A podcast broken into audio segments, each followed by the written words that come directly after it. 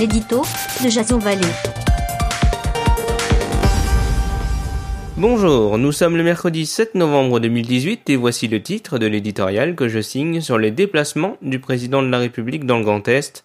Il s'intitule Itinérance mémorielle. Il était venu rendre hommage au casque tombé dans les tranchées, le voilà envoyé au front face à une levée de gilet.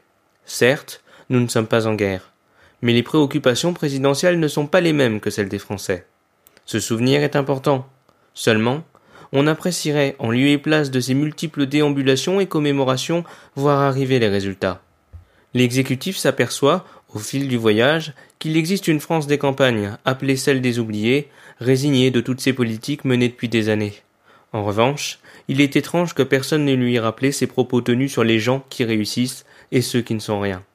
Entendant et assumant la grogne, un premier recul a toutefois été fait avec l'annonce de chèques énergie et carburant une méthode qui s'apparente à celle des bons de réduction.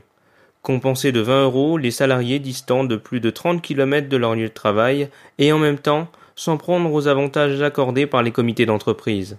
Le principe des vases communicants. Si lors de son échange avec un retraité, Emmanuel Macron lui a demandé de refaire ses calculs, c'est le 17 novembre que le gouvernement devra rendre des comptes.